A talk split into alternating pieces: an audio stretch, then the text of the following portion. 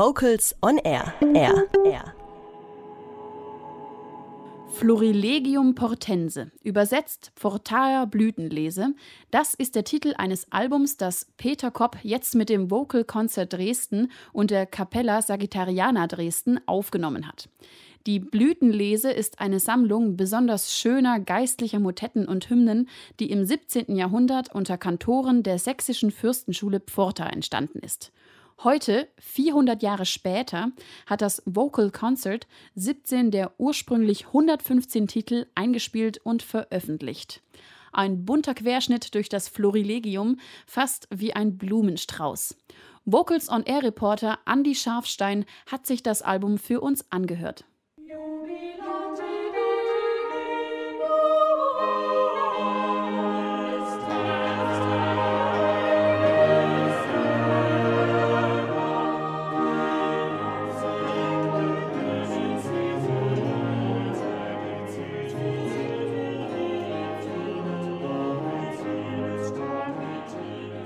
Das Vokalkonzert Dresden ist ein Kammerchor aus etwa 20 Sängern, darunter sowohl Profis als auch Laien.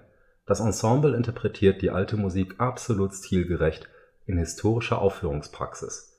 Genau wie auch die Capella Sagittariana Dresden, die den Chor mit Originalinstrumenten der damaligen Zeit wie Theorbe, Zink und Dulcian unterstützt. Dirigent Peter Kopp, der auch schon über 20 Jahre den Dresdner Kreuzchor geleitet hat hat einem Großteil der auf der Einspielung versammelten Werke eine instrumentale Begleitung verordnet. Mal ist es nur die Continuo-Gruppe, mal der volle Orchesterapparat, der die Vokallinien colla parte mitspielt oder dem Chorgesang eigenständige Figuren gegenüberstellt.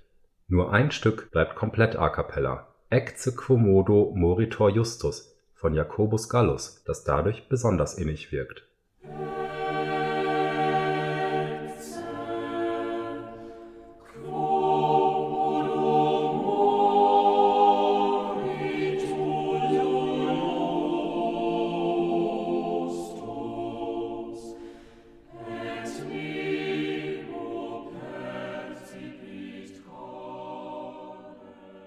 Beim Hören des Albums versteht man gut, warum das ursprüngliche Florilegium Portense ein großer Erfolg mit lange anhaltender, starker Verbreitung war. Viele Kantoreien und Schulchöre benutzten die Sammlung bei Gottesdiensten und als Anleitung zur Singkunst, so beispielsweise auch Johann Sebastian Bach an der Thomasschule in Leipzig. Nach Leipzig war das Florilegium mit Setus Calvisius gewandert, der als Kantor im Pforta mit dessen Zusammenstellung begonnen hatte Komplettiert wurde es von seinem Schüler und Nachfolger Erhard Bodenschatz, der auch Kompositionen von Calvisius selbst mit in die Sammlung aufnahm und seine eigenen.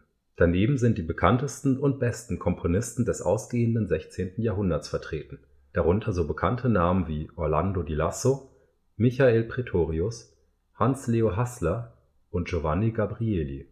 Insgesamt umfasst das Florilegium Werke von 90 verschiedenen Komponisten von denen es immerhin 14 auf das Album von Peter Kopp und sein Ensembles geschafft haben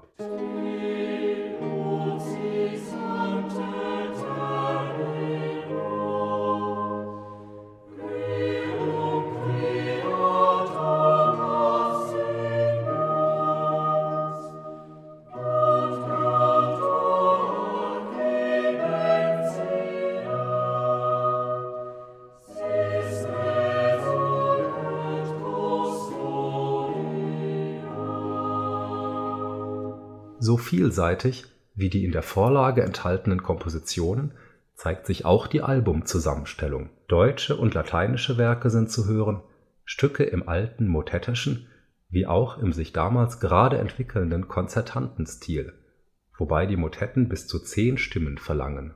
Der Chor interpretiert das Material souverän, die häufigen Synkopen und Taktwechsel im frei notierten Urtext stellen die Dresdner sehr schön heraus Wünschenswert wäre allerdings eine etwas transparenter klingende Tonabmischung, da manche Tutti-Passagen leider ein wenig verwaschen wirken können.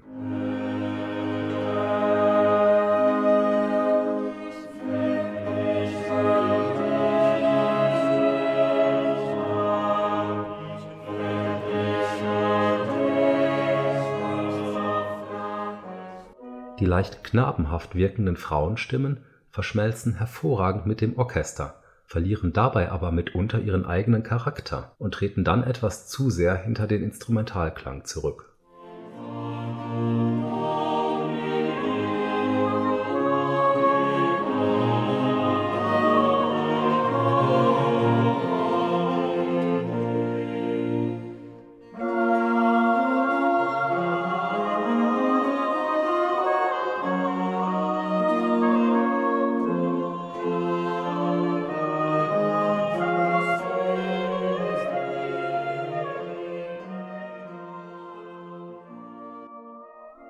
Natürlich richtet sich die Einspielung an Liebhaber der Musik des 17. Jahrhunderts. Wer romantische Musik im Stil eines Johannes Brahms vorzieht, wird hier leider nicht fündig werden. Dies bleibt aber Jammern auf hohem Niveau. Die federnden Rhythmen des Chores, der homogene Ensembleklang des Orchesters und nicht zuletzt die abwechslungsreiche Stückauswahl machen die Einspielung zu einer spannenden Bereicherung für jedes CD-Regal mit Werken, die man anderswo so bald sicher nicht in der gleichen Qualität zu hören bekommt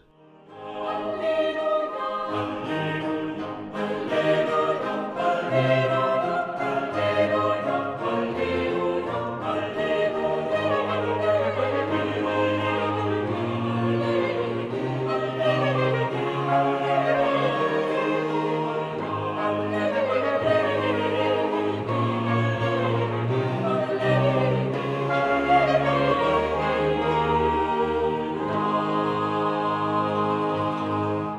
Scharfstein stellte das Album Florilegium Portense vor des Vocal Concerts Dresden und der Capella Sagittariana Dresden unter der Leitung von Peter Kopp. Wir hören aus dieser Aufnahme nun Das alte Jahr vergangen ist, ein Werk des alten Meisters Michael Pretorius, das er im Jahr 1605 in Regensburg komponierte.